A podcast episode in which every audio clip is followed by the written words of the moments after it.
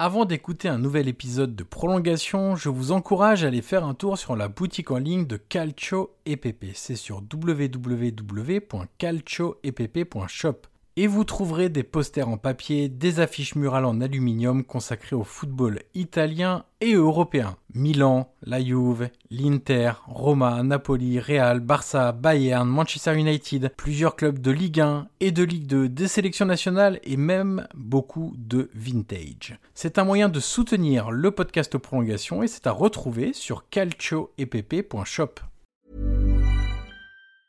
Many of us have those stubborn pounds that seem impossible to lose, no matter how good we eat or how hard we work out. My solution is PlushCare. PlushCare is a leading telehealth provider with doctors who are there for you day and night to partner with you in your weight loss journey. They can prescribe FDA-approved weight loss medications like Wagovi and Zepbound for those who qualify. Plus, they accept most insurance plans. To get started, visit plushcare.com slash weight loss. That's plushcare.com slash weight loss.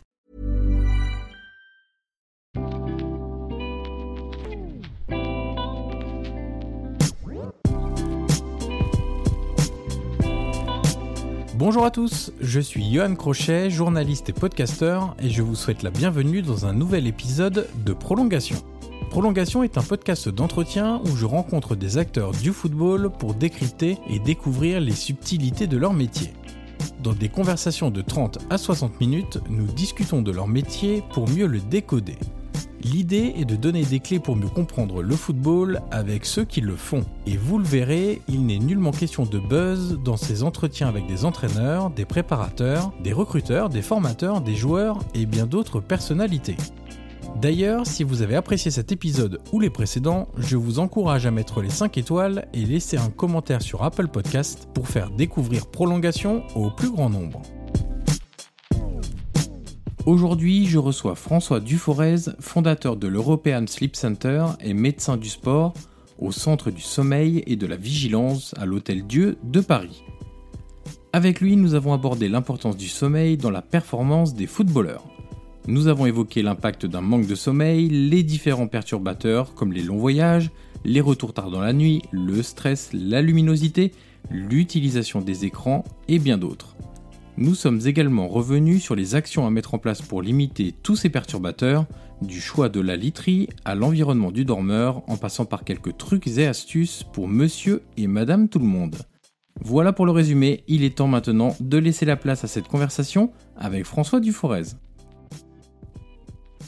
Bonjour François Duforez et bienvenue dans le podcast Prolongation. Bonjour. Alors dans ce podcast, François, on commence toujours par la même question. Est-ce que vous pouvez nous raconter un match qui vous a marqué? Alors ça peut être par un scénario particulier, une émotion particulière, un résultat tout simplement qui a été important. J'aime bien dire que c'est un peu votre Madeleine de Proust à laquelle vous repensez de temps en temps. Je pourrais vous dire, bien sûr, la finale 98 là, que j'ai regardée euh, J'étais tout seul euh, en vacances euh, et euh, j'ai regardé ça et j'ai entendu derrière les feux d'artifice et c'était un moment absolument extraordinaire. Je pourrais vous dire aussi le France-Allemagne que j'ai vu avec mes copains qui étaient étudiants en médecine où on était totalement destroy à la fin du match. Mais en fait, le truc qui me revient, si vous parliez de Madeleine de Proust, c'est les petits matchs de foot qu'on faisait avec nos copains étudiants, toutes les semaines, au même endroit, sur une pelouse, dans un parc. Et c'était un rituel et c'était vraiment des moments d'amitié extraordinaires. Et euh, je dirais plus que les résultats ou que les matchs qu'on regardait tous ensemble aussi, c'était le moment où on se retrouvait sur le terrain et, à faire nos foot euh, pendant toutes nos années d'étudiants. Et ça, un c'était un grand plaisir et c'est des bons, très très bons souvenirs. Le foot comme élément de, de partage, on n'a rien fait de mieux, effectivement, socialement, pour partager des bons moments, des émotions. Euh, c'est vrai que le football a cette vertu-là, c'est de rassembler au moment euh, du coup de sifflet euh, d'envoi. Pour vous spécialiser dans cette activité d'un point de vue professionnel, vous avez parlé des, des petits foot entre amis. Est-ce que votre enfance et adolescence a été marquée par une passion particulière? Alors, soit pour le football ou pour le sport en général. Euh, est-ce que vous le pratiquiez euh, Quel était votre rapport à, au sport? Alors, bon, moi je suis issu d'une famille euh, qui a été très sportive, d'abord dans le monde du cheval, dans, de, la course hippique. Hein. J'habite Maison Lafitte et donc de, tous mes ancêtres venaient des milieux hippiques et des sportifs de compétition qui sont les jockeys, mais bien sûr les chevaux, hein, bien sûr. Et puis le hasard a fait que j'ai appris à jouer au tennis très très tôt. J'étais négatif au tennis, je sais pas si ça vous dit quelque chose. Enfin bref, j'ai joué pendant 12 ans en championnat de France. pendant mes études de médecine. Et euh, j'ai été vraiment immergé très très rapidement dans le sport de compétition. Bon, en ayant joué des gens comme Noah, euh, des gens comme ça, on a compris euh, qu'il fallait mieux que je fasse médecine et que c'était moins dur que d'être dans les, meilleurs joueurs mondiaux de tennis. Et, voilà, j'ai toujours baigné dans ce milieu sportif. Et en tant que médecin, j'ai tout de suite fait médecine du sport, physiologie et biologie de médecine du sport. Et naturellement, bah, on était toujours avec des gens qui étaient sportifs. Et j'ai intégré euh, un centre euh, qui était à l'époque le Centre d'études de recherche de médecine aérospatiale, où euh, les militaires, et notamment le médecin général, que je cite toujours parce que c'est mon maître, hein, Charles Yannick Gesneck, a dit, moi j'ai besoin d'un médecin sportif, sportif, c'est-à-dire quelqu'un qui des connaissances physiologiques, mais qui aille sur le terrain, crapahuter avec les militaires et faire des études pour les pilotes de chasse, les astronautes, mais qui soit sur le terrain. Bon voilà, donc j'ai toujours baigné dans le milieu sportif de compétition. Alors tout ce podcast va être dédié évidemment au sommeil, aux problématiques, alors plus particulièrement des footballeurs vis-à-vis du sommeil, tous les éléments perturbateurs justement, les choses à mettre en place pour euh, mieux gérer son, sommeil. Mais est-ce qu'on peut euh, commencer par une question peut-être plus générale pour un joueur de football? Qu'est-ce qu'une bonne nuit si on parle en termes de quantité et de qualité? Alors là, vous posez une question qui est une question euh, vraiment euh, pertinente dans le sens qu'il n'y a pas vraiment de normes. Par exemple, on sait que même si parfois vous dormez euh, pas bien, ou en quantité ou en qualité, ça ne vous empêche pas de faire un très bon match le lendemain. Et ça, plein de sportifs, que ce soit dans le foot ou dans d'autres disciplines, l'ont déjà vécu. Donc, c'est difficile de dire, il vous faut tel nombre d'heures, etc. En fait, il faut individualiser le profil du joueur pour qu'il puisse bien récupérer. Bien récupérer, ça veut dire augmenter la probabilité de mieux jouer, de prendre les meilleures décisions sur le terrain le lendemain et surtout éviter les blessures. Alors ça, c'est, je dirais, ce qu'on va dire aux joueurs pour déculpabiliser euh, cette histoire-là et derrière entrer dans l'individualisation des conseils qu'on va lui donner. Par contre, depuis à peu près une dizaine d'années, il y a de plus en plus d'études qui montrent que globalement, si vous dormez pas entre 7 et 8 heures quand vous êtes un footballeur, euh, ça avait été fait sur des footballeurs d'ailleurs, vous augmentez de 1,8 fois le risque de vous blesser. Donc d'un point de vue statistique, épidémiologique, en ce moment on est bien placé pour savoir qu'avec la pandémie, on regarde un peu globalement ce qui se passe, même si au niveau de l'individu ça peut être différent. Eh bien voilà, vous dormez moins de 7 heures, vous avez à peu près, on va dire globalement, deux fois plus de chances de vous blesser. Et c'est une étude qui est sortie en 2014. À partir de ce moment-là, cette étude Princeps, hein, qui avait été faite par des chirurgiens, les publications sur le sommeil et le sport en général, et notamment le foot en particulier, ont doublé tous les ans. C'est là où on s'est aperçu qu'il fallait rentrer dans le détail, qui n'était pas le détail des pathologies du sommeil par rapport euh, au foot, mais qui était plus dans l'optimisation de la performance. Et surtout, on s'est aperçu que le sommeil était le facteur numéro un de la récupération, devant l'hydratation et devant même tous euh, les appareils de massage, cryothérapie euh, qui fleurissent dans les vestiaires, notamment du foot. Ben, on s'aperçoit tout simplement que passer une bonne nuit, c'est certainement le meilleur moyen de se réparer, de se régénérer et d'apprendre. Et c'est le début de toutes les études. Alors justement, vous parliez d'optimisation de la performance, le sommeil comme la nutrition, comme le mental, l'entraînement du cerveau, tout ça fait partie des fameux gains marginaux hors terrain que les sportifs essayent de, grappiller vraiment pour être toujours plus performants parce qu'on est dans un culte évidemment de la performance. On a le sentiment, et vous venez de le dire, c'est depuis dix ans que c'est finalement assez récent tout ça, l'intérêt pour le sommeil. Comment on l'explique? Est-ce que c'est un manque de connaissances, un manque d'études pour montrer l'impact du sommeil, un manque d'intérêt de la part des professionnels pour euh, cet aspect-là de la gestion de, de la vie hors terrain? Il y a certainement ce que vous dites, euh, manque de connaissances. On, a beaucoup progressé dans euh, l'efficacité du sommeil et son rôle exact. on ne savait pas. Après, c'est un manque de bon sens, hein, dans le sens que dormir, c'est à peu près le tiers de notre vie. Donc si on s'occupe des deux tiers pour être performant, mais pas du dernier tiers qui nous manque, il y a quand même un grand territoire à, explorer. Et puis je pense qu'il y a un troisième point qui est arrivé, c'est euh, l'introduction des technologies, qui a fait que, chez les jeunes notamment, avec tout ce qui est tablettes, euh, iPhone, euh, smartphone, etc., et puis réseaux sociaux, ben, on s'est aperçu que ça jouait sur la qualité du sommeil, c'est une chose, mais surtout sur la qualité de l'éveil. C'est-à-dire que le lendemain, les entraîneurs, ils se retrouvent avec des joueurs jeunes, notamment, qui, euh, bah, ils n'ont pas une bonne mine, euh, ils sont fatigués, ils sont de mauvaise humeur, euh, et puis ils se blessent plus facilement qu'avant. Donc là, il y a une vraie réflexion en disant, mais finalement, qu'est-ce qui se passe la nuit? Et puis, il y avait aussi une chose très française, j'ai trouvé, ça, c'est pas que dans le domaine du foot, hein, c'est de se dire, Bon, bah nous, on s'occupe des joueurs ou des salariés dans le temps où on les a devant nos yeux, et puis le reste, c'est leur vie privée, ils font ce qu'ils veulent. Bon, sauf qu'il y a un guirou qui à l'époque, avec le bon sens, s'est dit, mais attendez, moi je les entraîne et on s'occupe d'eux pendant le jour. Et qu'est-ce qu'ils nous font la nuit? Ben, Ils vont dans les boîtes de nuit et ils font n'importe quoi. Donc, euh, c'est lui le premier qui s'est aperçu quand même qu'il fallait peut-être vérifier ce qui se passait et que tout l'entraînement le jour qui se faisait pouvait être détruit parce que la nuit, bah, c'était pas toujours ce qui se passait qui était de, bonne qualité pour la récupération. Hein.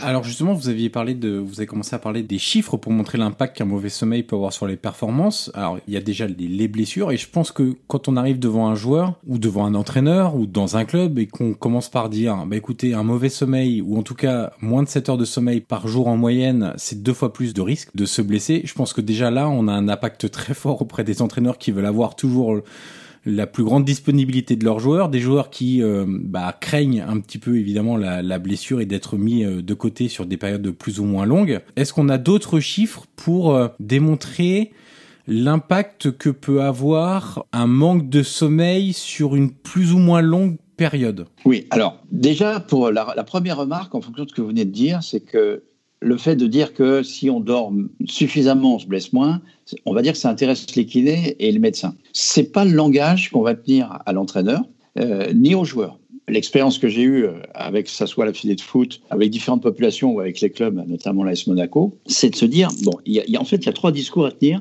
pour que les gens adhèrent au fait que le sommeil est quelque chose de fondamental. L'entraîneur, on va lui dire, écoute, en NBA, donc sport professionnel américain où il y a aussi beaucoup d'engagement financier, si on fait dormir trois quarts d'heure de plus les joueurs, ils augmentent de 9% leur euh, précision au tir. Là, l'entraîneur, il dit, ah, s'il dort mieux et plus, il est plus précis. Donc ça, euh, tu peux montrer les études, ça m'intéresse. Donc déjà, ça, c'est le discours de l'entraîneur sur la performance. Pour le joueur, le gars, ce que j'ai fait moi, c'est de leur dire écoutez, moi, je viens de l'armée. L'armée, ils sont en privation de sommeil, les gars. Et par contre, il ne faut pas qu'ils se trompent, parce qu'ils engagent leur vie. La prise de décision, elle est liée aussi à la qualité de votre sommeil. Peut-être pas la quantité, mais certainement la qualité, d'une part. Donc, euh, je leur montre euh, qu'est-ce qu'on a fait pour les astronautes, euh, qu'est-ce qu'on a fait pour les pilotes de chasse, qu'est-ce qu'on a fait pour les gens de la voile qui, lors du vent des globes, sont en privation de sommeil, comment gérer la privation de sommeil. Et comment être positif par rapport à ça? C'est pas parce que vous dormez peu, vous allez être mauvais, mais par contre, comment récupérer bien? Et là, on ouvre un territoire qui n'est pas un territoire de culpabilisation, mais un territoire d'optimisation. Et là, les, joueurs disent, certains, pas tous, hein, mais certains disent Ah, ok, donc euh, bah, moi je fais des siestes. Est-ce que c'est bien? C'est pas bien? Combien de temps? Où est-ce que je les place et là, on rentre dans un discours qui est plus valorisant parce que on est dans un discours positif du respect, respect de ce que je suis et, non pas culpabilité de tu dors pas assez et, et c'est pas bien. Donc, il faut vraiment avoir ce type de discours qui permet, euh, dont l'objectif final est de changer les comportements. Donc, les trois niveaux quand vous intervenez, c'est un tout le secteur médical d'une fédération, d'un club, par exemple. Le niveau 2, c'est l'entraîneur et le niveau 3, c'est le joueur. Avec trois discours un petit peu différents et orientés pour l'intérêt précis de chaque partie, en fait. Exactement. Et alors, la problématique, c'est par exemple à l'OM, je travaille avec Rudy Garcia, il me dit bah, rendez-vous à 13h à la commanderie et tu vas nous dire un peu pourquoi le sommeil c'est important dans le foot. Un peu les questions que vous allez me poser, euh, oui, bien sûr. en ce moment. Et puis, bah, j'arrive à une heure, c'est vachement pro, et je me retrouve devant tout le staff. Le staff technique, Rudy Garcia, le staff médical, et il y avait au moins une vingtaine de personnes. Et là, j'ai euh, trois quarts d'heure pour euh, non pas les convaincre, parce que moi je suis convaincu que c'est évidemment euh, efficace, mais le préparateur physique, il, attend des choses un petit peu différentes du médecin. Le médecin, c'est le gars, il faut pas qu'il se pète. Pourquoi, comment, quelles sont les normes? Le préparateur physique, là, lui, il va dire qu'est-ce que je gagne si le type il dort mieux? Donc, il faut que je sois. il y a non seulement la quantité de sommeil, mais aussi la qualité. Et on s'est aperçu, par exemple, depuis les études récentes, que plus on a de sommeil lent profond, c'est-à-dire un sommeil d'une qualité particulière, plus vous régénérez vos stocks en glycogène. Alors ça, le préparateur physique, il comprend parce que ça veut dire qu'il va avoir du carburant dans les muscles des joueurs pour qu'ils durent plus longtemps. On va euh, restaurer toutes les hormones qui sont l'hormone de croissance, qui sont euh, la testostérone, qui sont la prolactine, donc le système immunitaire va remonter, Là, le médecin, il dit Ah oui, ça je comprends. Donc, le gars, il va être moins malade. Il va se réparer plus vite d'une blessure musculaire. OK, il comprend. Et puis l'entraîneur, il écoute ça. Pour l'instant, lui, il dit OK. Et euh, je vais dire à l'entraîneur En plus, on va consolider la mémoire des souvenirs et des connaissances. On va améliorer la qualité des apprentissages. Alors là, il dit Ah bon, donc si j'apprends quelque chose à un joueur, il va le mémoriser non pas dans la journée, mais dans l'inconscient, dans le sommeil. Et voilà. Et c'est comme ça qu'on avance, avec des nouvelles connaissances sur euh, non pas la quantité de sommeil, mais la qualité du sommeil, la qualité des siestes comment on fait des siestes? À quelle heure? Qu'est-ce qu'on y gagne? Pourquoi? Est-ce que le match il est à 14h, à 17h ou à 21h C'est la même chose ou pas? Jardim qui me dit euh, on est à Dortmund, euh, qu'est-ce qu'on fait? On rentre par l'avion à 2h du matin ou est-ce qu'on fait autrement? Bah, Il vaut mieux qu'il dorme à l'hôtel, hein, à Dortmund. Hein. Et il y a du bon sens, mais on va donner des éléments qui vont permettre d'améliorer la prise de décision de l'entraîneur et parfois du joueur quand le joueur a compris certaines choses. Alors justement, si on s'arrête un instant sur, euh, sur la sieste, on sait que c'est un, un, rituel très important aussi dans, dans la journée d'un footballeur. Quels sont les bons axes, entre guillemets, pour euh, faire une sieste qui soit suffisamment euh, régénératrice et, et, pas destructrice? On sait qu'il y a généralement un temps à pas trop dépasser non plus euh, pour euh, bah, ne pas entrer peut-être alors je peut-être j'utilise des mauvais termes et vous allez me corriger mais dans un sommeil trop profond entre guillemets et à ce moment-là le réveil est un petit peu plus euh, difficile et la remise en route derrière aussi. Non, c'est exactement ce que vous avez totalement raison, vous avez prononcé les bons les bons termes. Hein. Pas entrer dans un sommeil profond. Hein. Ce qui était très intéressant avec l'AS Monaco, c'est qu'on a fait des enregistrements des joueurs sur 15 jours et donc pratiquement les, les trois quarts des joueurs ont accepté, c'est porte une montre, ce qu'on appelle un ActiWatch, un appareil de mesure hein, euh, très très précis, et euh, qu'on porte jour et nuit. Et ça nous permet d'individualiser les profils. entre un Mbappé à l'époque à 17 ans et puis un Falcao qu'on a plus de 30, bah, il y en a un, c'est un, joueur euh, qui explose et qui est souvent sur les consoles de jeu, et puis l'autre, il vient d'avoir son troisième enfant. Ils jouent dans la même équipe, mais ils n'ont pas la même mode de vie. Donc on individualise les choses. C'est-à-dire que un Mbappé, il n'aura peut-être pas besoin des mêmes siestes qu'un Falcao qui a trois gamins accompagnés à l'école. Je veux dire, il faut individualiser le truc. Une fois qu'on a ça, on sait le profil du joueur, le mode de vie dans lequel il est. On va dire, bon, OK, maintenant, est-ce que tu fais la sieste ou pas? Après, ils vont dire oui, combien de temps, à quelle heure, en fonction du match. Et là, je vais lui donner les principes physiologiques ont été validés par les militaires, par des marins, dans des populations qui sont en restriction de sommeil, avec des tests qui sont euh, très très précis. Donc je vous réponds, il y aurait trois types de siestes. La sieste qu'on appelle les micro-siestes, qui sont des siestes flash, qui durent moins de 10 minutes, où il y a une restauration de vigilance qui euh, a été quantifiée en deux heures, à la fois physique et mentale, et qui joue pas du tout sur la dette de sommeil. Par contre, c'est régénérateur, il n'y a pas d'inertie de sommeil puisque vous faites ça en moins de 10 minutes. On fait ça avec des techniques qui sont des techniques respiratoires. C'est très utilisé à l'armée, c'est très utilisé euh, dans certaines professions également. Quand je dis ça à Monaco, à l'époque, il y avait Makelele qui était dans le coin, qui dit bah ouais, moi c'est ce que je fais en permanence. Tout le monde se moquait de moi en disant que je faisais que dormir parce que je faisais des petites siestes qui duraient moins de 10 minutes. Sauf que j'ai été beaucoup moins blessé et que j'ai fait une super carrière. Donc là, on l'écoute parce que le type, il a déjà compris des choses. Après, il y a la sieste que font ce qu'on appelle, nous, la sieste des navigateurs. Hein. donc les gens, et là, elle est, très efficace pour d'autres raisons, entre 10 minutes et 40 minutes en moyenne. Et ça, c'est généralement fait dans des heures chronologiques entre 13h et 16-17h. Euh, pas plus que derrière, après, ça peut créer d'autres soucis. Mais pour un joueur de foot qui joue à 21h, c'est pas idiot du tout. Hein puisque lui, il va être au travail à 21h. Et donc ça, c'est des siestes qui durent entre en moyenne 10-40 minutes, mais il y en a qui font 24, d'autres qui font 17, d'autres qui font 12, d'autres qui font 33. Cette sieste, elle est programmable. Le cerveau a cette capacité extraordinaire de dire, bon, ben voilà, moi, je me sens bien avec une sieste de 17 minutes, et puis en répétition, avec l'entraînement, ben, ça dure à peu près toujours 17 minutes. Et là, on va restaurer un petit peu de dette de sommeil, et surtout la mémoire de travail. C'est la mémoire vive qui permet aux joueurs de reproduire euh, des séquences rapidement en automatique, donc de libérer finalement du neurone pour voir un peu ce qui se passe à côté, bah, ça c'est très très intéressant. Mais si vous dépassez euh, ces 40 minutes en gros, c'est exactement ce que vous dites, vous allez rentrer dans un sommeil qui est un sommeil plus profond, et là il est plus difficile d'en sortir, ça s'appelle l'inertie du sommeil, c'est très désagréable. Quand on est entre, euh, entre les deux, eh bien, les gens se sentent pas très bien et euh, ils ont encore en plus envie de dormir et ça va pas du tout. Et d'ailleurs, je me permets de vous couper, c'est quelque chose qu'on peut ressentir nous. C'est-à-dire que ah, nous, même, il n'y a pas forcément besoin d'être sportif. C'est que quand nous, on fait une CS d'une heure, une heure et demie, par exemple, l'été, pour X ou Y raison, effectivement, sur l'instant, on se dit, ça va nous faire du bien. Mais en fait, une fois qu'on sort de ce moment-là, on n'est pas si bien que ça, on n'est pas si bien que ça. Ah ben exactement, ce que je vous dis, c'est lié à l'être humain. Hein. C'est pas lié que euh, au domaine sportif. Hein. C'est vraiment lié à notre physiologie ce que font la plupart des, joueurs de foot, et je dirais plutôt les jeunes, ils vont payer une dette de sommeil intuitivement parce que généralement, ils sont en dette de sommeil pour X raisons. Et le fait d'être en dette de sommeil, on peut la payer par des siestes plus longues. Mais ces siestes plus longues, elles sont, il faut que ça fasse un cycle de sommeil entier. Un cycle de sommeil entier, ça correspond à du sommeil superficiel, du sommeil léger, qui est déjà réparateur d'une certaine manière, mais en termes de relaxation, qui comprend du sommeil lent profond, qui est le sommeil vraiment où là, euh, si on sort du sommeil lent profond, directement, on n'est pas bien, mais qui va aussi avoir ce qu'on appelle du sommeil paradoxal, le sommeil du rêve, où là, le cerveau est très actif. Et quand on fait un cycle entier, on va sortir de ce cycle en étant efficace, potentiellement efficient. Et là, c'est là où l'individualisation a son rôle. Si on veut optimiser vraiment d'une manière très pertinente, on peut dire aux joueurs, bah, c'est une heure et demie. Sauf que chez certains, c'est 1h15 et chez d'autres, c'est 1h 3 quarts. C'est une moyenne, une heure et demie. Et donc, il y a des joueurs, je me souviens très bien, qu'on dit, mais attendez, nous, on veut savoir la durée de notre cycle. Et on est tombé sur un joueur qui avait un cycle d'une heure 15 et l'autre d'une heure 45, justement. Et donc, euh, la préconisation de la sieste pour un joueur, la sieste royale, c'est ce qu'ils font pour récupérer la dette de sommeil parce qu'il y a du sommeil en profond. Ben, ce, ce jour-là, c'était 1h15 et on lui dit, mets une alarme et tu vas te réveiller au bout d'une heure 15 et tu vas être frais. Et l'autre, on lui a dit, bah oui, mais toi, euh, c'est pas assez. Si tu es au bout d'une heure un quart, tu vas pas être bien. Donc, ça va être une heure trois quarts. Après, les joueurs font ce qu'ils veulent, mais ils sont pas idiots.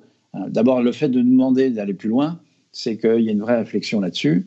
Et puis ensuite, ils vont contrôler, mesurer, et puis ils vont nous dire, euh, ouais, je me sens mieux, c'est efficace, et ainsi de suite. Mais en gros, pour réfusionner, c'est trois siestes. Hein. Micro-sieste, moins de 10 minutes. La sieste du navigateur, qui est une sieste vraiment efficace, entre 10 minutes et 40 minutes. Et ce que nous, on appelle la sieste royale, qui dure une heure et demie. Et j'ai vu des footballeurs faire trois heures de sieste, hein, parce qu'ils étaient tellement défis de sommeil, ils font deux cycles, ils font deux fois une heure et demie. Mais ça, ils le font pas les, jours de match? Bah, C'est-à-dire que le match, quand il est à 14 heures, hein, c'est un problème. Ils le font pas.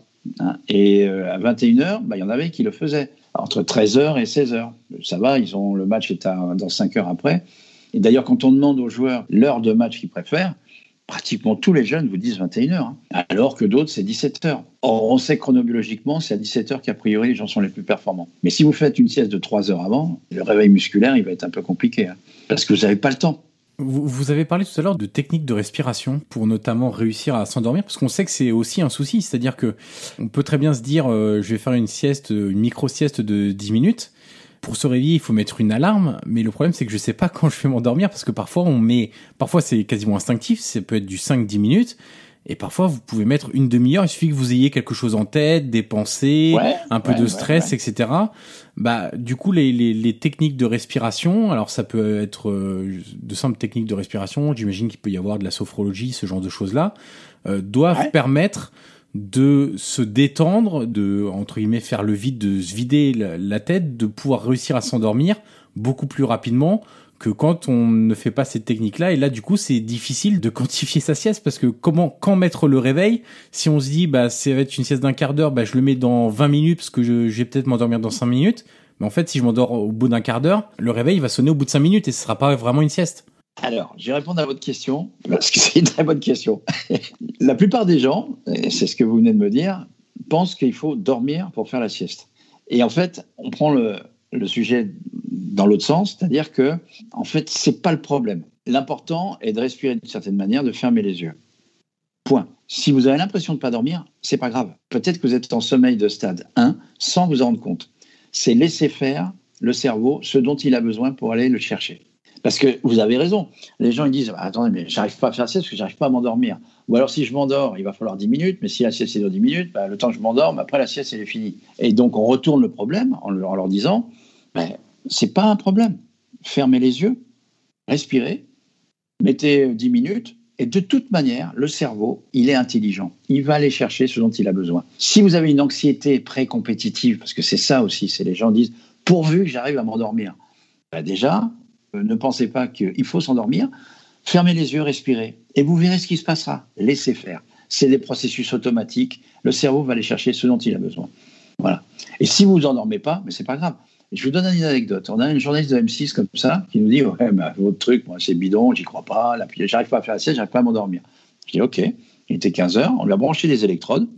On lui a dit Vous fermez les yeux. La pièce, euh, c'était une pièce normale. Hein, fermez les yeux, vous êtes allongé, vous respirez euh, tranquillement, ce qu'on appelle une respiration carrée. Vous commencez par un truc conscient. Hein. Je souffle pendant 4 secondes, j'inspire pas pendant 4, j'inspire pendant 4, et je n'inspire pas pendant 4. Je, fais un, je décide un carré, ça dure 16 secondes. Et puis après, on vous laisse, vous faites ce que vous voulez. Bon, un quart d'heure après, on vient, il dit Ah, ah j'ai pas dormi. Hein. Je dis Ok, on prend l'électroencéphalogramme, on regarde.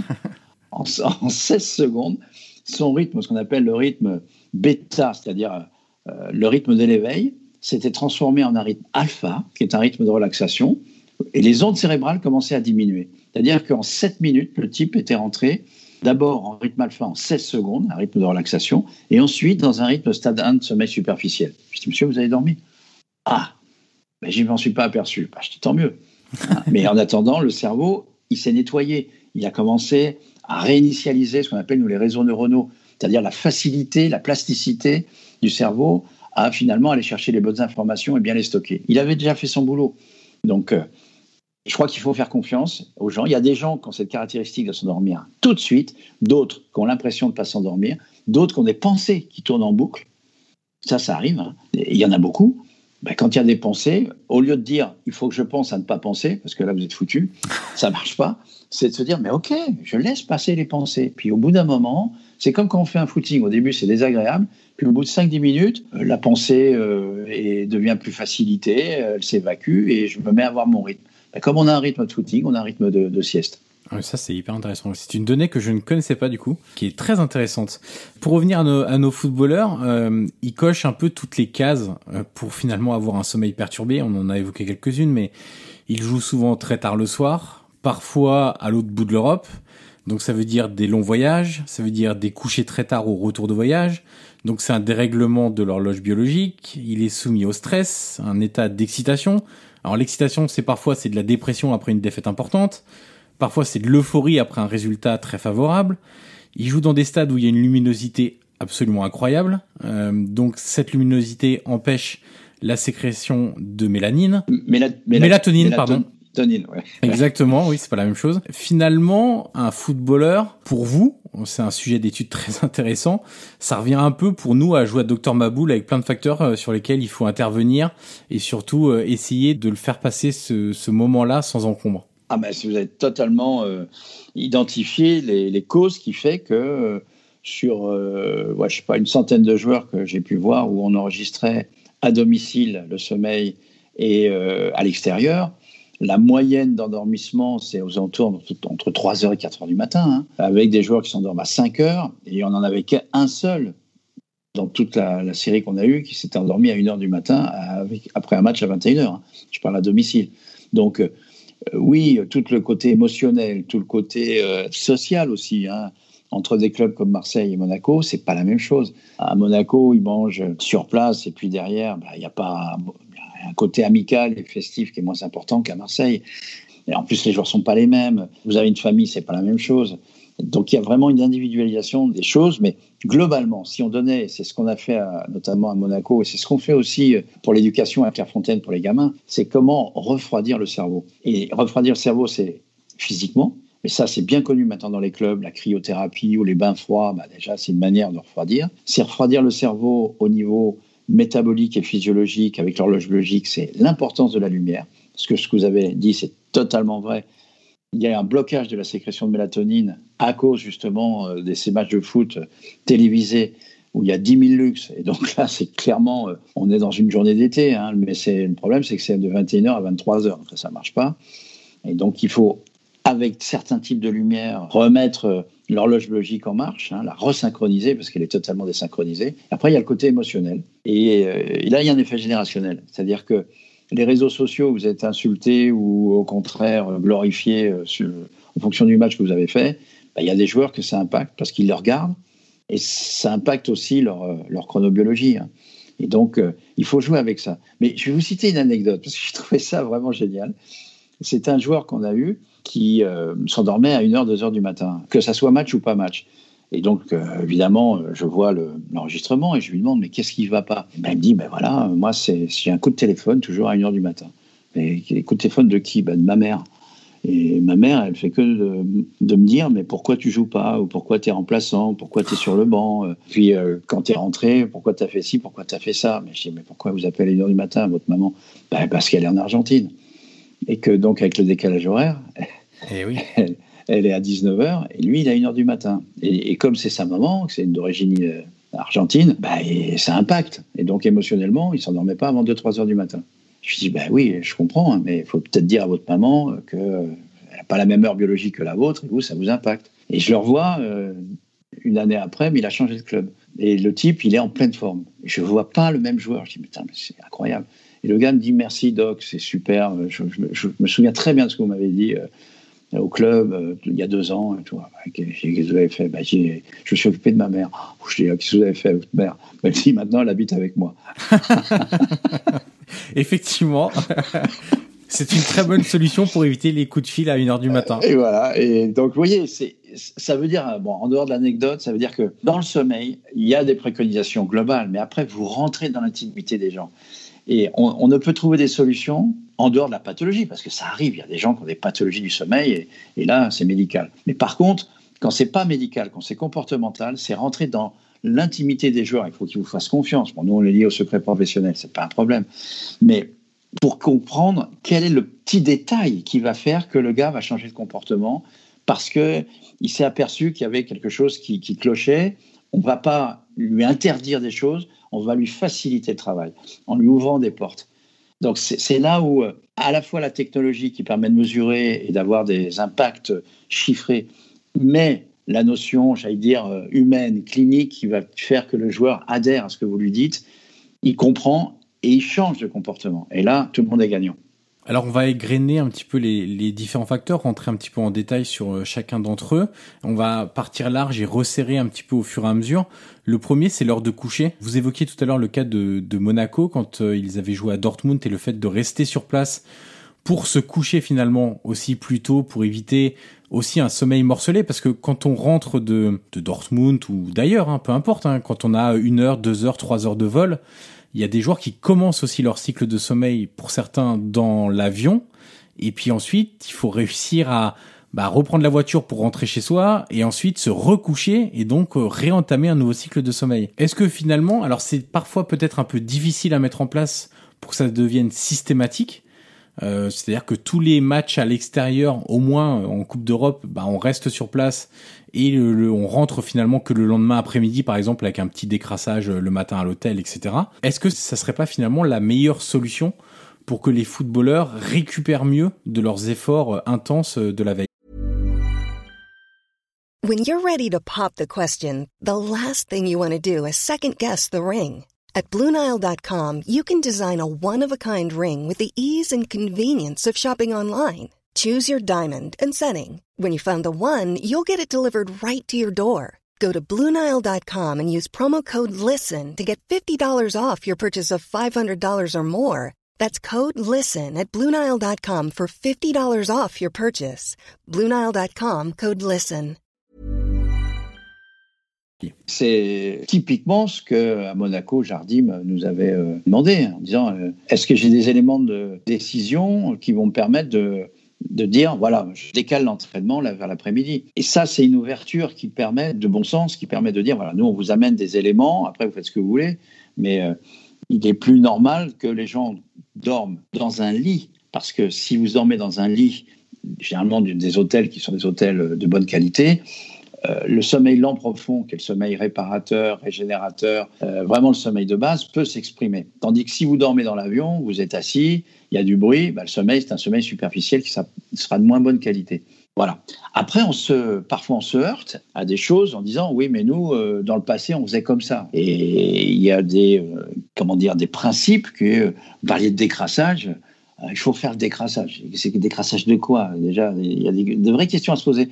C'est un peu comme dans le monde du cheval, on dit, bah, tiens, les chevaux, ils doivent s'entraîner à 5 heures du matin. Ouais, mais ils courent à 14 heures. Donc, il y a des choses parfois où les traditions sont tellement présentes que on a toujours fait comme ça. Pourquoi on changerait? C'est dur de changer les croyances, en fait. Euh. Et alors, ça, vous, le mot que vous pensez, il est fondamental dans le sommeil. C'est les croyances. Il y a des croyances dans le sommeil. Et par exemple, euh, on dit pour être bon, il faut se coucher tôt. Voilà. Le problème, c'est qu'il y, y a des chronotypes il y a 25% des joueurs qui sont des chronotypes du soir. Donc de leur dire qu'il faut se coucher à 22 heures, mais c'est impossible. ils ne dormiront jamais, en plus ça va les énerver, et donc ils auront une nuit qui sera de mauvaise qualité. Vous endormez quand vous avez sommeil, point. Par contre, le point clé au niveau comportemental, c'est la qualité de l'éveil. Parce que la qualité de l'éveil va conditionner votre journée. S'il y a vraiment une chose, à, non pas à imposer, mais à, proposer et, à caler les entraînements avec, c'est de se dire, c'est l'heure d'éveil qui est important. Et la qualité de l'éveil c'est la qualité de l'humeur, c'est aussi augmenter la pression du sommeil, donc c'est améliorer le fait que l'horloge biologique va pouvoir se réguler sur les nuits d'après. Et ça, c'est un point vraiment, vraiment clé. Je cite un autre exemple. On s'est aperçu, là, euh, ça dans les sports euh, professionnels américains, que les jeunes, à cause de la technologie, les jeunes actuels, bah, ils se réveillent plus tard que les jeunes il y a 30 ans. Parce que l'environnement sociologique a changé. Qu'est-ce qu'ils ont fait dans les universités? Ils sont aperçus, plutôt que de mettre des cours à 8 heures, où il y avait la moitié des jeunes qui étaient là et les autres moitiés, bah, elles dormaient, c'est de mettre les cours à 10 heures. Et là, ils ont eu une efficacité bien plus importante. En France, vous dis, ah mais non, mais c'est pas possible, ils ont qu'à se lever plus tôt, euh, c'est comme ça, on va pas changer comme ça. C'est une question de volonté, blablabla. Si on veut, euh, il faut faire des efforts. Voilà, exactement. Ceux qui L'avenir appartient à ceux qui se lèvent tôt. euh, ok, bon, Einstein, il dormait 14 heures par jour, je veux dire, donc c'est peut-être pas idiot quand même. Voilà, il y, y, a beaucoup de croyances. Après, le point clé pour, euh, si on veut aller très très loin dans l'optimisation, c'est quel type de dormeur êtes-vous? Est-ce que vous êtes un, court dormeur, un moyen dormeur, un long dormeur? Un court dormeur, c'est 6 heures, un long, un long dormeur, c'est 9 heures. Gars, euh, c'est une courbe de Gauss. Hein. Tout le monde n'est pas à 7-8 heures. Et puis, vous êtes du matin, de l'après-midi ou du soir, enfin, de intermédiaire ou du soir. Et donc là, bah, les courts dormeurs du matin, dans la vie sociale, sont plutôt avantagés. Ils s'endorment à minuit, ils se réveillent à 6 heures, ils sont en pleine forme.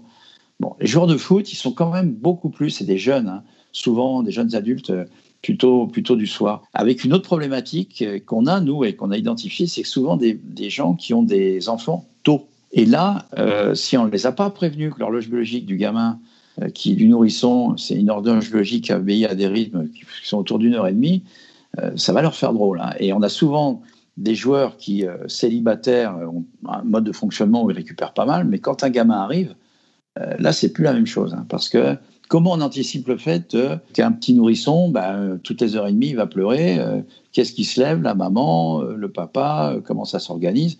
On a pas mal de joueurs qui, à ce moment-là, commencent à avoir des humeurs un petit peu labiles, on va dire. J'ai oublié de faire la précision, et je pense que c'est important, parce qu'on a beaucoup parlé de sommeil superficiel, de sommeil profond. Est-ce qu'on peut faire un point rapide sur les différents cycles de sommeil, et en termes de quantité notamment, pour que les gens se rendent compte à partir de quel moment on entre dans un sommeil profond, combien de temps ça dure, etc. Tout à fait. Alors, il y a plusieurs choses. On a un nombre de cycles dans une nuit de sommeil, mais ce nombre de cycles est génétique. C'est-à-dire qu'il y a des gens qui font trois cycles, d'autres qui font cinq ou six. Déjà, c'est une donnée euh, qui est euh, présente et qui est euh, très marquée génétiquement. Chaque cycle, qui dure à peu près une heure et demie, hein, mais ça peut être deux heures, par exemple, un dormeur qui fait trois cycles de deux heures, ben, ça va être un dormeur de six heures génétiquement. Un cycle d'une heure et demie et un dormeur qui en fait 5, bah, ça va être un, dormeur de 7h30. C'est un peu inscrit dans nos gènes. Après, dans chaque cycle, il y a différents types de sommeil. Essentiellement trois. Le premier, c'est ce qu'on appelle le sommeil superficiel, où les ondes cérébrales commencent à diminuer par rapport à l'état d'éveil. Et on pensait que ça ne servait pas à grand-chose, sauf que si on supprime ce sommeil superficiel en voulant rentabiliser son sommeil, ben, on s'aperçoit que le cerveau il fonctionne moins bien, la prise de décision est moins bonne et les gens sont fatigués. Donc c'est un sommeil qui représente 55% de l'ensemble de la nuit, ce sommeil superficiel, mais il est totalement nécessaire. En gros, que ça cimente. En fait, les études récentes montrent qu'en plus, ça facilite les échanges entre les cellules cérébrales, ça facilite la circulation, l'autoroute en quelque sorte euh, électrique des neurones. Donc c'est un sommeil finalement important. Après, à la fin de ce euh, sommeil superficiel lent, il y a du sommeil profond, sommeil, ce qu'on appelle le sommeil lent profond, que les Américains appellent, et ça je trouve que c'est une meilleure définition, slow wave sleep, c'est-à-dire le sommeil des ondes lentes, des vagues lentes. Et là, le, cerveau fonctionne d'une certaine manière, et c'est là où toutes les hormones, notamment l'hormone de croissance, va être sécrétée. Et euh, c'est un sommeil qui est à la fois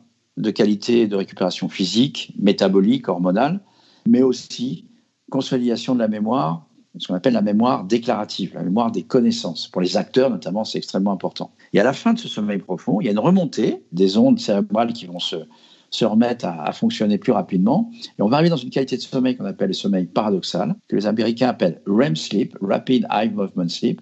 C'est un sommeil où les ondes cérébrales sont extrêmement présentes et où les yeux bougent, alors que le corps, lui, ne bouge absolument pas.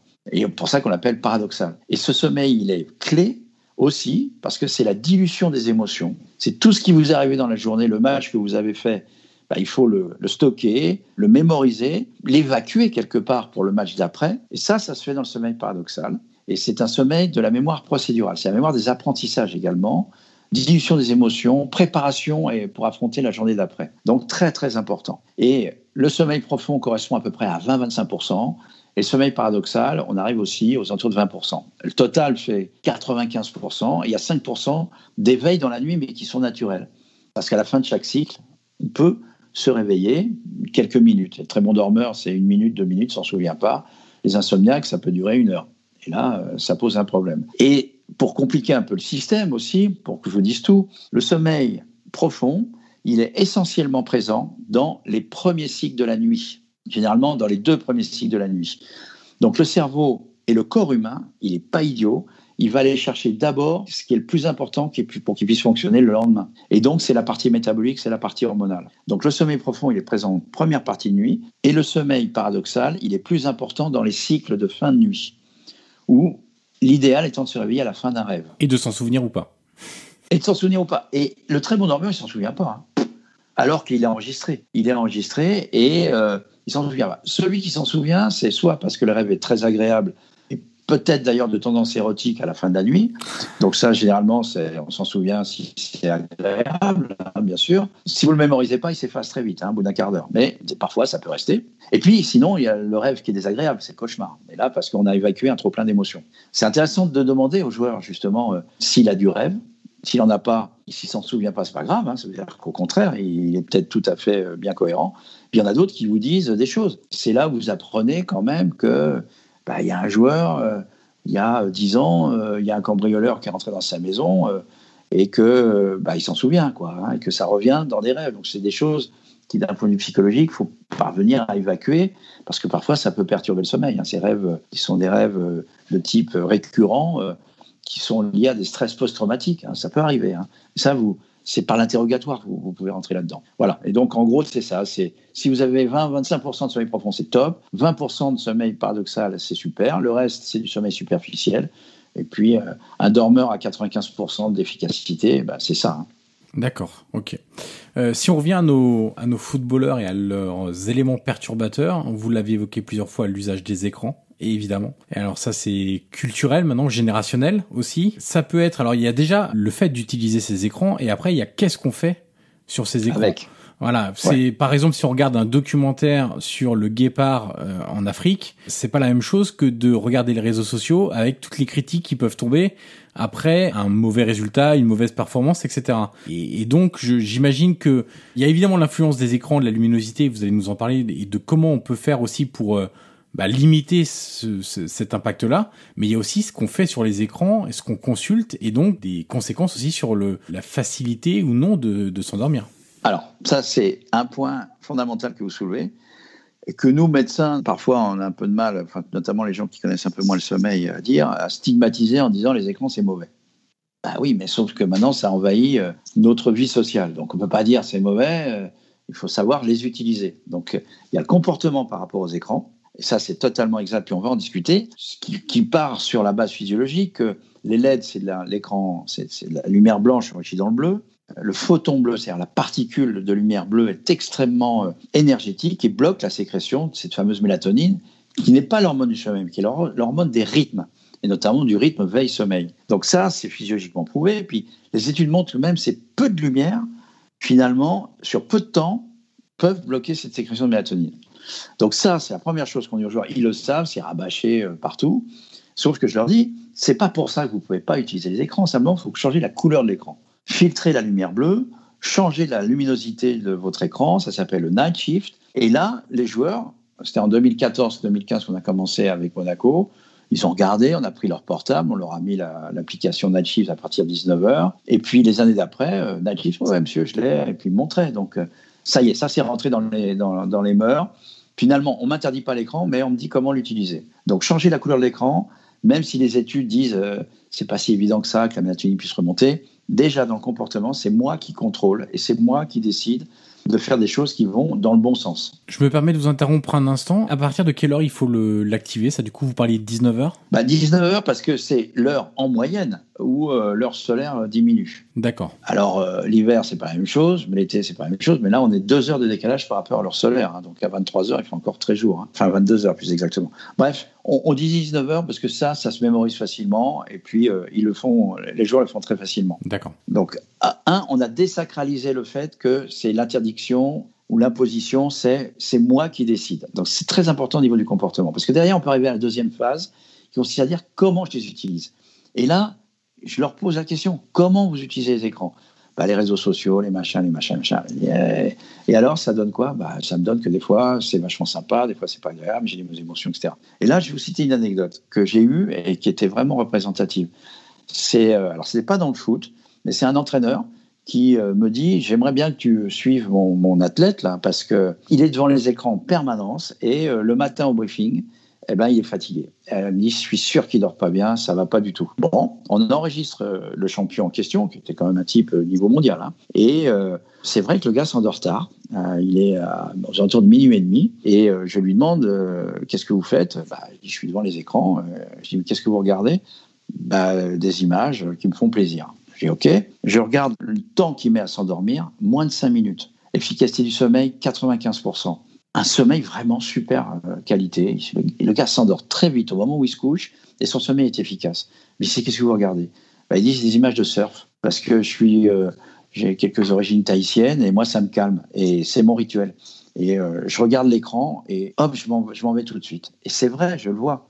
Et donc l'entraîneur me dit alors, vous lui avez interdit les écrans? Je dis surtout pas.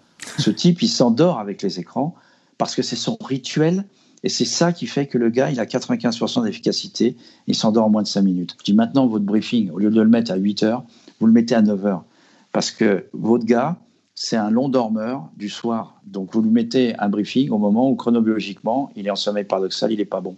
Et du coup, vous parliez de, de rituel, c'est aussi un élément, la routine d'endormissement. C'est clé, c'est clé. C'est à la fois la rituel d'endormissement, c'est aussi la rituel de l'éveil. Ce qui se passe avec la pandémie, très intéressant, parce que les premiers qui m'ont appelé, quand ça commençait à, à pas aller, c'est les footballeurs, en disant Moi, j'arrive pas à m'endormir à 3-4 heures du matin, parce qu'ils ont perdu leur rituel. La préparation du match, c'est un rituel. Le match, c'en est un. Le fait d'être massé derrière, d'avoir la douche, euh, les bains froids, euh, le repas d'après-match, c'est des rituels. Tout ça, ça a disparu, parce qu'il n'y avait plus rien. Et donc, la perte des rituels, du soir, mais aussi euh, du matin, les repères sociaux, le fait de voir des gens, le fait de sortir pour aller au restaurant, tout ça, a disparu en quelques mois. Et, tous ces rituels-là, on s'est aperçu qu'ils étaient hyper nécessaires pour finalement canaliser les moments où je dois m'endormir et les moments où je dois me réveiller. L'horloge biologique a totalement été perturbée. Alors, les écrans, c'est aussi, donc on l'a évoqué, le phénomène de night shift, donc c'est pour baisser la luminosité. Enfin, c'est pas totalement pour la baisser, mais c'est pour passer sur d'autres. changer. Voilà, exactement, d'autres. Euh, alors, je sais pas le terme technique, mais d'autres. Euh, longueur d'onde. Voilà, longueur d'onde. Euh, voilà, exactement. J'avais parlé avec Philippe Kuentz, l'ancien médecin de, de l'AS Monaco, qui m'avait d'ailleurs parlé de votre collaboration, des actions qu'on pouvait mettre en place dès la fin du match pour, au-delà même des écrans, hein, parce que on en parlait tout à l'heure, mais quand vous êtes sur la pelouse, il y a des projecteurs euh, très très très très très puissants. Et lui disait que euh, une des premières actions mises en place, c'était aussi de réduire la luminosité dans le vestiaire d'après-match. C'est-à-dire commencer à calmer tout le monde. Ben, refroidir le cerveau. Et là, on le refroidit par la lumière. C'était marrant d'ailleurs, parce que quand on a un œil neuf, qu'on arrive dans un vestiaire où on vous montre les bains froids, super il y a des bains froids, mais la lumière qui est au-dessus des bains froids est une lumière extrêmement énergétique. C'est une lumière blanche enrichie dans le bleu. Donc il y a une incohérence, c'est-à-dire que le corps se refroidit, mais le cerveau, il est encore stimulé. Donc si on veut une cohérence pour que les informations que prenne le cerveau, qui est quand même l'ordinateur central et qui régule tout ça, il faut être cohérent. Donc euh, on a fait changer la lumière dans les douches et dans les bains froids pour avoir une lumière tamisée, qui soit une lumière qui soit la lumière du soir, pour que le cerveau intuitivement, physiologiquement, comprennent que c'est le moment d'inverser la courbe de température qui est très élevée parce que j'ai fait un match, j'ai eu chaud euh, émotionnellement et physiquement, pour que la pente s'inverse et pour qu'on puisse une heure et demie ou deux heures après entrer dans un sommeil, euh, je dirais, plus physiologique. Les kinés s'en sont aperçus. Donc on a fait des rampes lumineuses où il y a de la, lumière bleue enrichie dans le blanc, euh, enfin blanche enrichie dans le bleu plutôt, pour des massages de stimulation avant le match. Et puis quand les joueurs viennent se relaxer pour des massages post-match, eh bien, on, change la lumière. Et je dirais, c'est même un protocole qui fait que, d'une manière inconsciente, le cerveau, le joueur, mais l'équipe en général, comprend que c'est comme une scène de théâtre. Il y a une préparation, on rentre, on joue, euh, c'est énormément d'émotions, énormément d'énergie donnée, et ensuite on redescend parce qu'on sait que ça va recommencer dans trois jours ou quatre jours. Et on met un rythme dans cette histoire-là qui sont en fait des, des repères sur lesquels les joueurs peuvent se caler. Euh, justement, est-ce qu'à l'inverse, il faut avoir une luminosité plus forte pour stimuler le cerveau avant le match? Oui. Et oui. c'est ce qu'on fait. C'est ce qu'on fait à l'armée. Hein. À l'armée, euh, avec des, militaires, avec le laboratoire de, l'armée, hein, à l'hôtel Dieu, on travaille avec eux. C'était très marrant parce qu'on avait des gens, des, des gens hein, mais des gens jeunes, une trentaine d'années, qui étaient en restriction de sommeil volontaire. Donc ils dormaient 4 heures et on les a mis sous lumière bleue enrichie dans le blanc une demi-heure, le lendemain de la restriction de, sommeil. Et on comparait si on faisait lumière, pas lumière.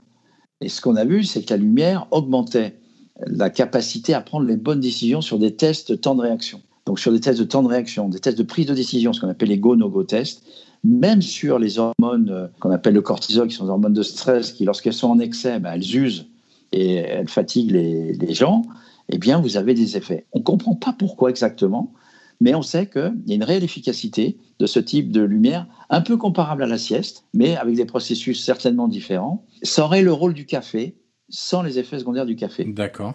Voilà. Donc s'exposer à la lumière blanche ou bleue, parce qu'il y a des gens qui préfèrent le bleu euh, enfin, qui sont moins éblouis par le bleu, il y a des variations individuelles, bah, il y a un effet de stimulation qui n'a rien à voir avec des effets dopants, euh, qui seraient euh, des effets avec des effets secondaires importants pour la santé et, pour l'intégrité des joueurs. Donc, euh, je dirais que c'est quelque chose qui est totalement naturel et qui va dans le bon sens. On va terminer avec deux derniers éléments perturbateurs. Le premier, c'est la qualité de la literie, évidemment, et le deuxième, c'est l'environnement du dormeur, c'est-à-dire sa chambre. Alors, il y a plein de facteurs, en fait, et c'est ça qui est intéressant c'est que si on veut optimiser entre guillemets aussi la, la qualité de son sommeil, la, la faculté à s'endormir, c'est qu'il y a beaucoup de paramètres à prendre en compte. Et c'est peut-être ce dont les, les footballeurs, mais aussi les, les gens de manière générale hein, dans, dans la société civile ont du mal à, à, imaginer, ont du mal à palper aussi. C'est par exemple si on parle de l'environnement du, du dormeur, la chambre, il y a est-ce que c'est calme? Est-ce que la température n'est pas trop élevée? Parce que la température aussi a une vraie incidence sur, euh, sur le sommeil. Est-ce qu'il y a un enfant qui dort dans la chambre avec euh, les parents, si on est parents Est-ce qu'il n'y a pas un animal de compagnie qui peut venir dans la nuit euh, vous renifler un petit peu les pieds ou venir faire une léchouille sur le visage? Est-ce qu'on dort seul ou est-ce qu'on a un ou une compagne ou un compagnon et que bah, dormir à deux et dormir seul, c'est pas tout à fait la même chose non plus? Là encore, si on devait dessiner un environnement idéal... L'idéal. Ouais. Qu'est-ce que ça serait? Là aussi, là, vous rentrez dans quelque chose. La chambre doit être un sanctuaire. La chambre, c'est fait pour dormir, éventuellement euh, pour faire l'amour, mais voilà, pas pour euh, lire euh, trop, pour manger, etc., etc. Donc, à la fois, je dirais, la symbolique du lit est importante, mais aussi sur quoi vous dormez.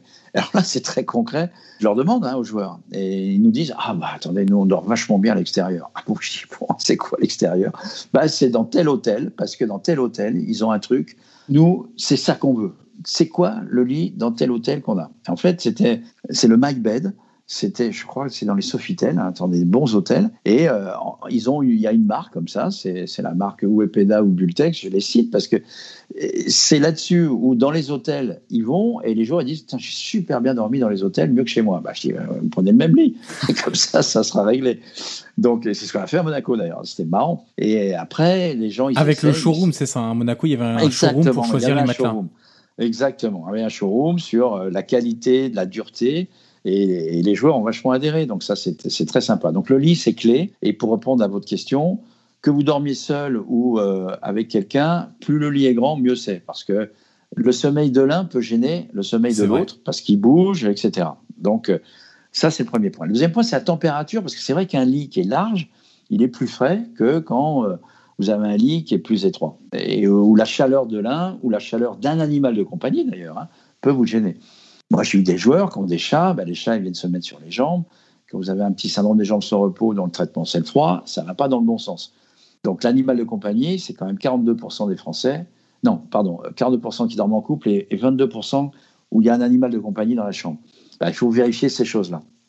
Donc vous avez raison, c'est lié à la température, c'est lié au bruit. Hein, euh, un bulldog, euh, c'est sympa quand c'est à moi, puis euh, après, je dit, moi je peux pas dormir, il ronfle. ben oui, mais bulldog, il fallait y penser avant. Hein. Donc voilà, c'est des, des, détails, mais c'est des détails très, très intéressants. Donc en gros, si je résume, il y a la qualité de la literie, il y a le bruit, Hein. Il y a la lumière, mais ça, je crois qu'on en a parlé beaucoup, mais c'est tous les écrans de veille, il faut faire attention à ça, parce que ça, ça peut attirer l'œil. Il y a la température, et euh, une fois qu'on a maîtrisé ces différents systèmes, euh, je pense qu'on limite les facteurs de risque euh, et surtout on limite le fait d'avoir des sommeils fragmentés et perturbés. La température, d'ailleurs, c'est aussi, on peut le mesurer bah, très facilement aussi dans la vie de tous les jours. C'est-à-dire que l'été, quand il fait aussi plus chaud, on a tendance à moins bien dormir. Alors il y a aussi le fait que la luminosité, si on n'a pas des des stores qui occultent totalement la luminosité et encore totalement c'est c'est vite dit. Euh, bah, si on a des volets un peu plus classiques à l'ancienne ou parfois on n'a même pas de volets, bah, la luminosité très tôt va aussi influer sur euh, la longueur entre guillemets de, de votre nuit. Mais il y a aussi le côté température. Quand euh, vous avez une chambre où il fait 25-26 degrés parce que vous êtes mal exposé et que le soleil il est en toute l'après-midi sur votre chambre, bah, effectivement vous allez moins bien dormir que si l'hiver vous chauffez à 18 degrés. Pas possible de dormir. Alors après il y a on, rentre un peu dans le détail. D'ailleurs, c'est des études qu'on est en train de mener hein, avec un, laboratoire, là, le laboratoire Bultec, justement sur la thermorégulation. Parce qu'on parle de la température de la chambre, mais en fait, c'est la température sur quoi repose votre tête. Oui. Donc, d'avoir des oreillers thermorégulants, c'est pas idiot du tout. Les très bons dormeurs, juste avant de s'endormir, souvent, euh, enfin, moi, c'est ce que je fais, hein, euh, je retourne mon oreiller parce que on cherche la fraîcheur. Euh, on cherche la fraîcheur au niveau de la tête. Par contre, il ne faut pas avoir froid au niveau des extrémités. Et donc, euh, ce qui est important, c'est la température sous la couette également.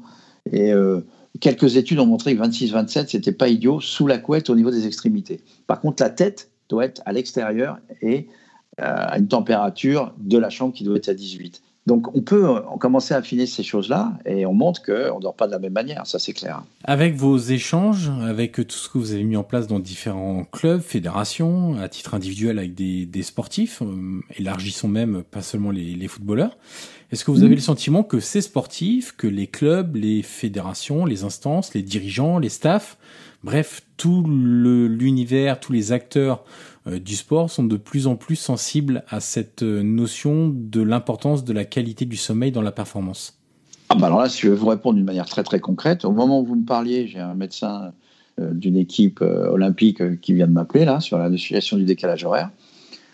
C'est pas le premier. Donc déjà, il y a au moins les médecins de fédération commencent à se dire oh là, mais il y a peut-être des choses à aller chercher chez les spécialistes du sommeil. Et là, je reviens d'un séminaire qui s'appelle euh, l'atelier des coachs, qui est organisé, ça s'appelle les étoiles du sport, hein, c'est connu dans le milieu. Et là, il y avait tous les coachs de 40 disciplines différentes. Et ils m'ont fait intervenir sur le sommeil avec un navigateur qui s'appelle Thomas Coville et un acteur qui a décrit très bien les problématiques de sommeil. Justement, on a eu toute une session, toute une matinée là-dessus.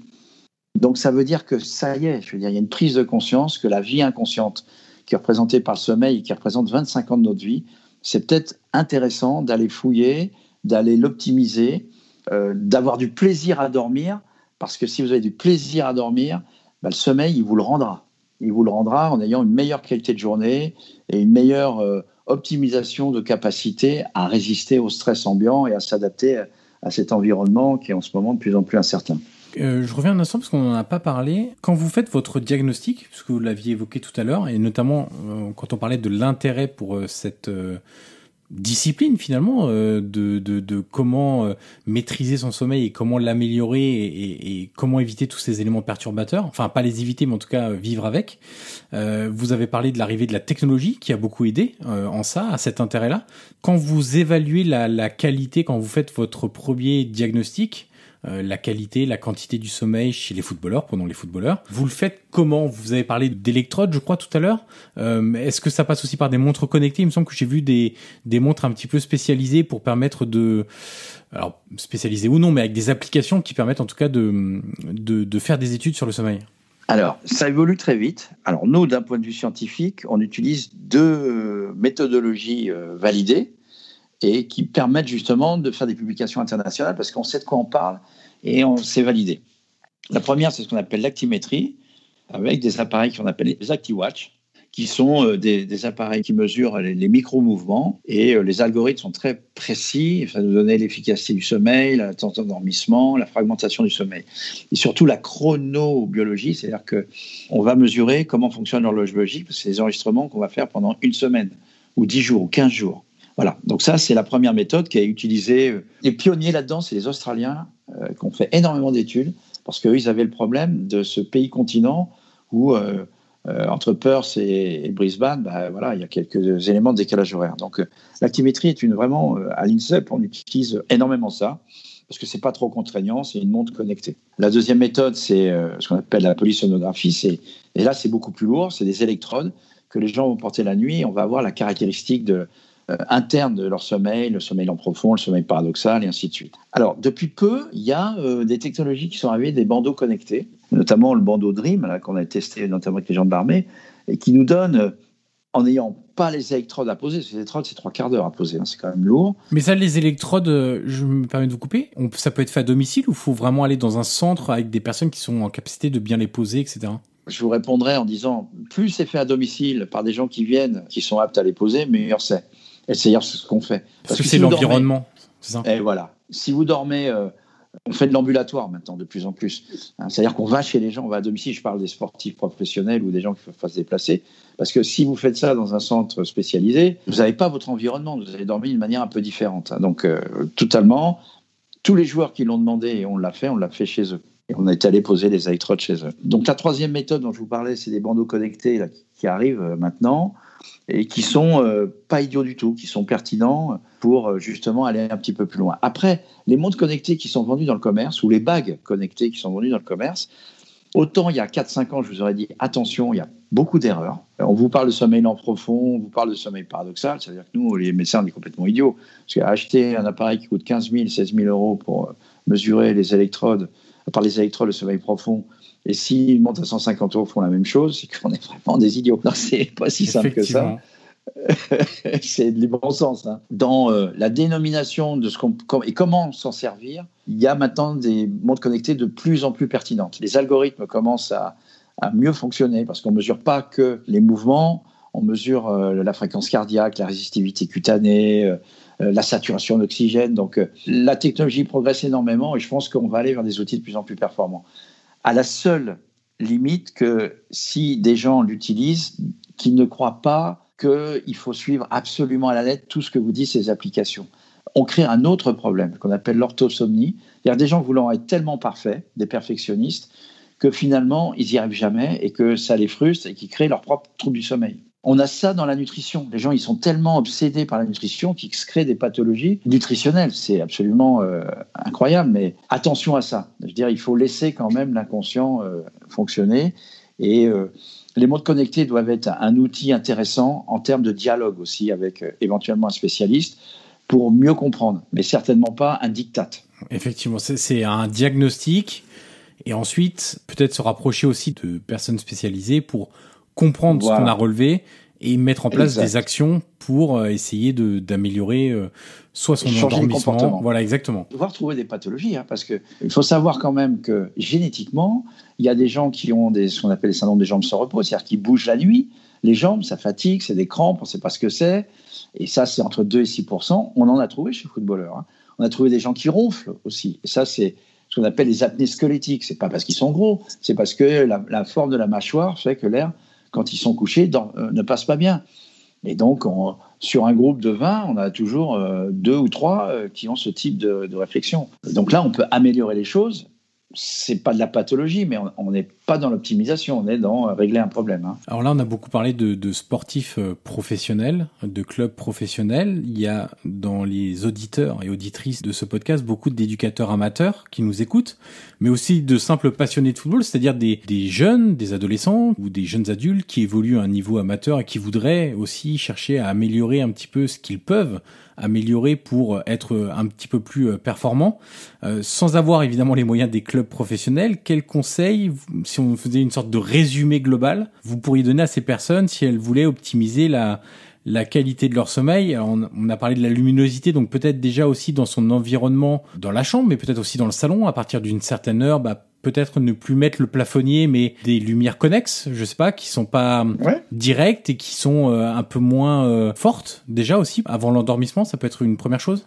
Oui, si on veut globaliser ça, c'est retrouver le bon sens. Le bon sens qui consiste à avoir du plaisir à s'endormir, du plaisir à se réveiller et le plaisir à bien fonctionner dans la journée. S'il y a vraiment quelque chose à mettre en place, ces notions de rituel, ces notions de d'exposition à la lumière le jour, parce que nous sommes une espèce diurne et dans nos gènes, eh bien, on est actif quand il fait beau, quand c'est dehors et quand la nuit arrive, eh bien, c'est du plaisir à repartir pour la journée d'après. Ça, c'est le principe global.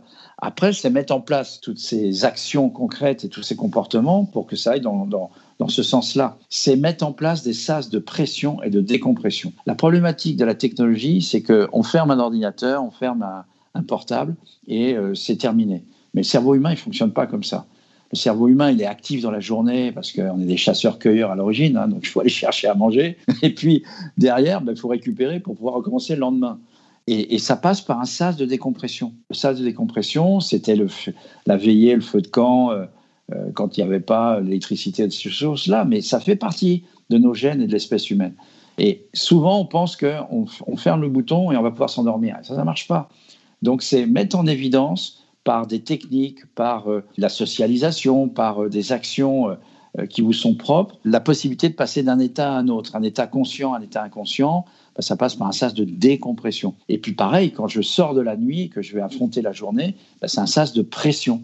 C'est pas des choses négatives, mais c'est ça rythme la vie, ça règle votre horloge biologique et surtout ça vous fait fonctionner avec euh, l'ensemble des gens qui sont autour de vous. Et parmi les actions, donc essayer de refroidir le cerveau le soir avant de s'endormir. Et de le réchauffer le matin. Et le réchauffer le matin, peut-être progressivement pour pas risquer le burn-out du cerveau non plus, mais. Euh... Exact. Bah oui, exactement. Et, ça veut dire, bon, je vous donne un, petit truc, mais c'est marrant parce que les joueurs euh, apprécient ça, mais tout le monde en général, c'est que ça soit un éveil de qualité. Une des premières choses que je fais quand je demande aux gens, c'est qu'est-ce qui vous réveille? Bah, Ils disent c'est le portable. Je dis, de portable, vous pouvez montrer votre sonnerie? Et là, j'entends des trucs de robots, j'ai des trucs, mais vraiment, euh, j'aurais pas envie de me faire réveiller comme ça, moi. Je dis, ben, il y a ça, il y a d'autres moyens de se réveiller, des moyens plus plaisants, par la lumière, ce qu'on appelle les éveils lumière. C'est-à-dire, vous reproduisez la lumière de l'aube. Ça, c'est vendu euh, dans toutes les grandes surfaces. Hein. Et ça, c'est efficace, du coup enfin, c'est... Ah ouais, ah ouais, ouais, ah ouais, ouais. Moi, à la fois, j'utilise et j'ai utilisé pour mes enfants, ils se réveillent comme ça. C'est cette lumière progressive qui arrive. Il y a même un ingénieur euh, qui avait lancé un truc qui a eu un prix, d'ailleurs, hein, sur un, un éveil olfactif. C'est-à-dire que le réveil, c'est une odeur de café qui vient, si vous aimez le café, hein, qui vient doucement dans la chambre avec un petit diffuseur et, le cerveau l'enregistre d'une manière inconsciente. Il dit, ah bah tiens, je vais avoir un petit plaisir du matin. Hein, a pleasure day, les Anglais disent, a pleasure day keeps the stress away. Un plaisir par jour éloigne le stress. Et eh ben, le plaisir de se réveiller, le plaisir de s'endormir, euh, généralement, vous, allez optimiser les capacités de récupération du cerveau. Hein. Et est-ce qu'il faut, avant de s'endormir, avoir un petit plaisir aussi, du coup? Ouais, Pour pas se coucher sur quelque chose de, de, de ah, négatif c'est hyper important. Hein. Alors que ça soit euh, quelque chose qui vous fait plaisir au niveau gustatif. Euh, donc, euh, il y a des gens, une demi-heure avant, ils mangent un petit carré de chocolat. Après, ils se lavent les dents, bien sûr. Il ne faut pas aller contre les dentistes. Hein. Mais c'est le plaisir gustatif. Ça peut être la petite brume d'oreiller avec des huiles essentielles. On a vu qu'on diminuait de deux le temps d'endormissement. Euh, uniquement avec des huiles, euh, non pas euh, à s'appliquer ou à, ou, à, consommer, mais au contraire à être dans un, environnement olfactif. Ça peut être le petit câlin du soir, on sait très bien que ça aussi, ça aide bien. Hein. C'est toutes ces petits plaisirs qui font que le cerveau déconnecte facilement et se lâche prise pour rentrer dans le sommeil qui sera un sommeil de qualité en première partie de nuit. On arrive au bout de l'entretien, François, et la dernière question est toujours la même pour tous mes invités. Qui aimeriez-vous entendre dans ce podcast dans les prochaines semaines? Alors, soit vous avez un nom en particulier à, me soumettre, soit ça peut être donner quelques pistes sur des, un métier autour du football qui peut être aussi très intéressant à, à découvrir, à approfondir aussi, pourquoi pas. Alors, D'après ce que j'ai compris, c'était plutôt dans le foot. Hein, euh, Écoutez, le nom qui m'est venu, parce que j'ai trouvé que la personne était vraiment, vraiment pertinente, intelligente, euh, a demandé à faire les mêmes évaluations que les joueurs, c'est Luis Campos. D'accord. Qui était à Monaco, je crois qu'il est parti à Lille après, et avec euh, visiblement une certaine réussite. Effectivement. Et ce, monsieur, vraiment très pertinent, j'ai beaucoup discuté avec lui, il était ouvert à tout ce qu'on faisait, il demandait pourquoi, mais avec bienveillance. Et euh, voilà, j'ai trouvé que cette personne était vraiment dans le milieu du foot de ce que j'ai vu, en dehors du docteur Kunz que vous avez déjà interviewé, qui est devenu un ami. J'aurais mis euh, en premier, non, mais vous l'avez déjà interviewé, je crois. Donc c'est voilà, c'est monsieur, euh, j'ai trouvé ça. Euh, Luis Campos, c'est le nom qui m'est venu à, l'esprit. Et finalement, ça montre aussi que euh, un bon moyen aussi de de, faire comprendre l'importance euh, aux joueurs, c'est aussi d'avoir des dirigeants, d'avoir des des staffs qui sont aussi très sensibles à ça, parce que finalement, on peut essayer de mettre en place à titre individuel, mais dans un club, le meilleur moyen aussi de convaincre, c'est de descendre l'échelle dans un club, l'échelle hiérarchique.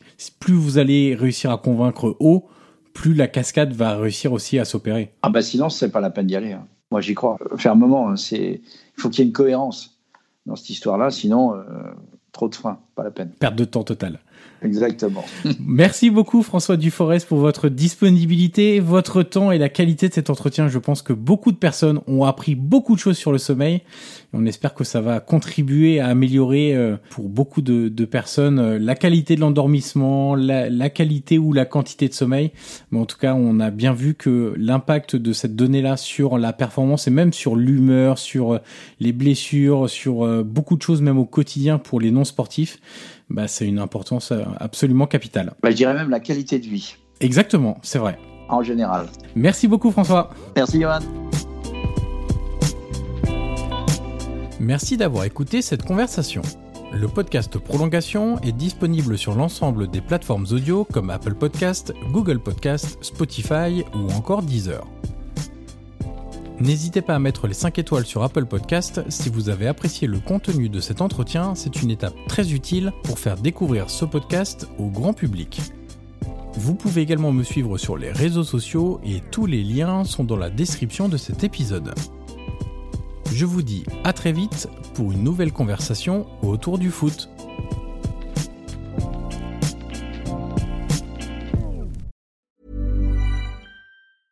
Even when we're on a budget, we still deserve nice things. Quince is a place to scoop up stunning high-end goods for 50 to 80% less than similar brands. They have buttery soft cashmere sweaters starting at $50, luxurious Italian leather bags, and so much more. Plus, Quince only works with factories that use safe, ethical, and responsible manufacturing. Get the high-end goods you'll love without the high price tag with Quince. Go to quince.com/style for free shipping and 365-day returns.